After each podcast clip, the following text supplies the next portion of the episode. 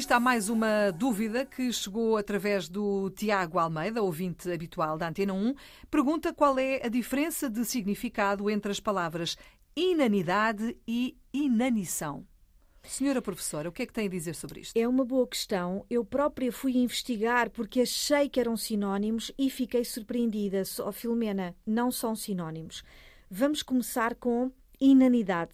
Inanidade significa futil, vaidade, futilidade, característica daquilo que é oco ou vazio.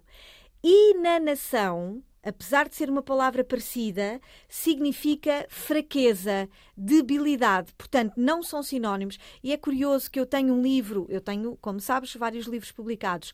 Um deles, publicado antes da pandemia, um, com a minha colega, também autora e escritora Sara, e professora Sara de Almeida Leite. O livro chama-se Pares Difíceis da Língua Portuguesa. Palavras que se confundem: adesão, Uhum. aderência, Uhum. eficaz, eficiente, judeu-judaico. Ah, e este é um bom par difícil, porque não são sinónimos. Portanto, Pode parecer, mas não são. não são inanidade, vaidade, futilidade. Inanação, fraqueza.